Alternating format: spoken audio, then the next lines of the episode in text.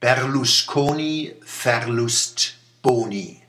Schon vor 40 Jahren habe ich bei Vorträgen gesagt, ein Diktator muss nicht mit knallenden Schaftstiefeln daherkommen, er kann auch als Hanswurst auftreten und die Demokratie bedrohen. Berlusconi ist die Inkarnation meiner These. Wie kann das sein, dass so einer so lang Volk beherrscht und ganz Europa zum Aff macht?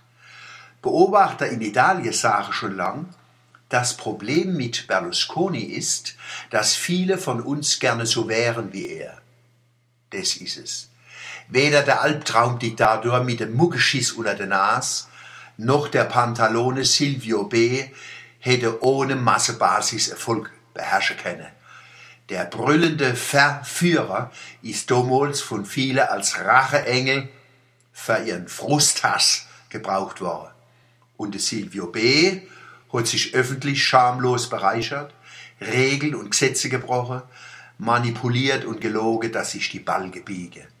Von so viel Frechheit träumt ein mancher kleine Mann und wählt entsprechend nicht zu retten vom Silvio seine Bunga Bunga Partys. Auf Englisch heißt so einer Dirty Old Man. Das ist einer, mit dem kann man so Engeli nicht allein lassen. Silvio B. ist das Produkt von einer Gesellschaft, die am meisten die belohnt, wo der größte Schaden anrichten und im Volk die größten Verluste aufhalten. Berlusconi ist gleich Verlustboni. Finanz- und Wirtschaftshaie, ich her euch huste.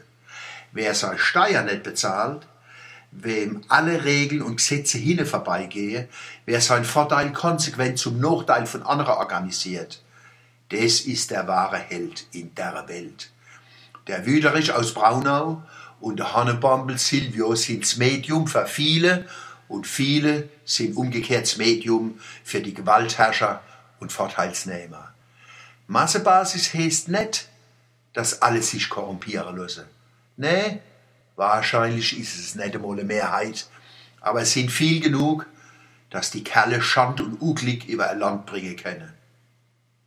Umso wichtiger ist es, die zu stärken, wo wisse, dass die Welt in die Luft fliegt, weil man Anstand, Verstand, Gerechtigkeit und Menschenwürde verachte.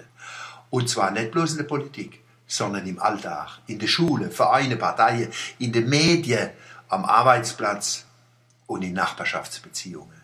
Gesetze und Regeln, wo Menschen vor Übergriffen schützen, müssen respektiert werden.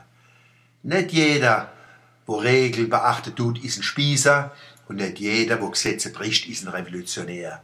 Es kann sehr wohl umgekehrt sein. Wie immer gilt Matthäus 7, Vers 16.